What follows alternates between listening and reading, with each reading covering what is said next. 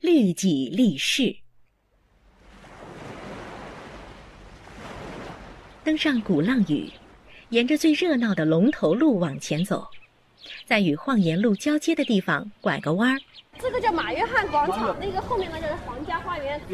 东华大学大一台生林心怡随鼓浪屿公共议事会主席林聪明上了右边的斜坡，从林簇起，洋楼隐约其间。这是岛上最有名的私家豪宅——皇家花园。原主是印尼华侨巨商黄义柱。古浪屿流传了一句话：“哪边补的呃阿祖，就是说你想富，你就要学黄义柱。嗯，从一个剃头匠到印尼的四大唐王之一。是的，这个人生的一个很大的跨越。对，因为我也是学经济的，真的很佩服。很不得了，很不得了啊！更让人敬佩的是他的那种中国人的骨气。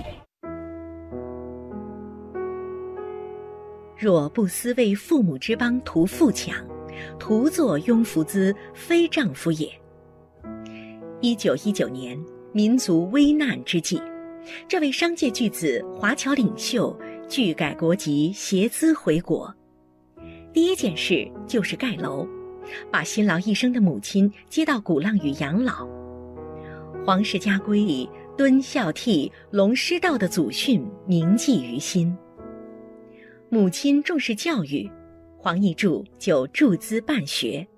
当时我们鼓浪屿有一所学校，嗯，上女学，他就投资了三十万。当时三十万很多钱。为什么要花这个钱呢？造福社会。对。哎呦，危险危险！林姐，对对不起。没关系没关系，这岛上没水，靠挑水也不是办法。嗯，岛民自古皆苦于缺水，我想建立一家自来水厂。那可是造福渔民的大好事啊！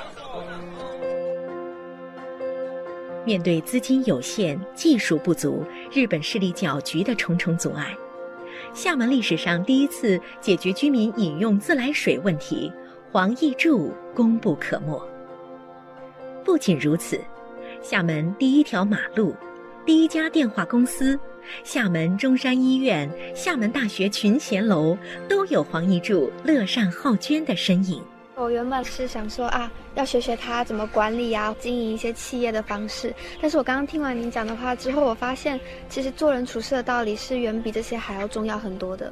不能只顾虑到你自己，你可能还会去想到别人。我觉得这个是非常值得我学习的地方。这位不遗余力推动厦门市政建设，让林心怡心生敬佩的城市规划师，在皇家子孙心目中却是另一种印象。怕他？我问过我爷爷，我爷爷说挺严肃一个人，就很怕他，看起来样子挺严肃、挺凶。黄健，黄义柱第五代孙，小时候听爷爷黄长熙讲过祖爷爷的故事。如此深刻的印象，也许正源于黄义柱所立严格的家规，所传严谨的家风。有一套管理制度，遗留到现在。古浪屿中家族的房子，只有我们皇家全部都在，一套都没卖。我们家族就是永远只有一个人在管理，然后十二个儿子不就是分成十二个股东吗？对祖产的守护延续，对家规的坚守奉行，成为潜移默化的言传身教。在皇室后人中传承。黄义柱之子黄世华，在美国读大学的时候，一天打两三份工啊，结果我也毕业了，结果我也能当教授了，不需要靠父亲的。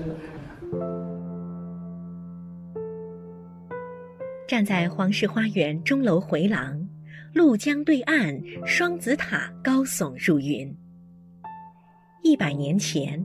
黄义柱一定也时常在这里远眺。中山路上，那座重檐歇山顶的皇室宗祠江夏堂隐约可见。那里有黄义柱对家乡紫云皇室的精神寄托，也饱含他对后代子孙爱拼敢赢的殷殷期望。哎，黄爷爷您好。叔叔你好。哇，这里就是江夏堂呀！这这个是江夏堂是主祠，嗯，我们前面还有一个紫云亭。哦，那这个紫云亭跟江夏堂有什么关系呢？嗯，江夏是姓黄的近望之一，嗯，最大的一个近望。啊，紫云是我们江夏当中的一支，这一支是在泉州。江夏堂黄氏宗亲会副秘书长黄金火告诉林心怡，一八八零年，安西紫云皇黄培松中武状元，光绪皇帝御赐兴建皇室大宗祠，黄义柱、黄仲训、黄世钦等紫云宗亲敦请选址厦门，并捐巨资筹建。皇室大宗祠应该是要盖在老家才对啊。是，本来应该盖在老家，就是光宗耀祖。嗯。为了要过台湾下南洋，有一个出发地。对。啊，外地呢，回来认祖归宗呢，有一个立足点，很多花侨宗亲都建议说，主持盖在这个厦门比较好。那为什么叫江夏堂？为什么不叫紫云堂呢？江夏堂就比较广。体现了天下皇姓一家亲，皇室宗亲真的是呃胸襟非常的开阔，做人也非常有冲劲。因为就像我自己的话，我也是一个人从台湾来上海读书嘛，然后我也觉得说，就是趁年轻的时候要多出去闯一闯呀，然后也要多挑战自我。开基祖黄守恭捐一己桑田兴建开元寺，遣五子分武安立业兴家，一千多年来。皇室后裔始终以开拓进取、乐善好施为祖训，忠贞爱国、广施善行、泽备乡里。以黄义柱为代表的皇室先贤留给后人的财富，还将绵延久远。皇室他们自己的家风呀、精神，也不是只有皇室自己可以去理解或者去学习的。就像我姓林，也不姓黄，但是我还是会去学习他的这些精神呀。我是一个零零后，正所谓年轻的新时代，希望以后自己有能力，可以为这个社会上、为这个国家做出更多的贡献。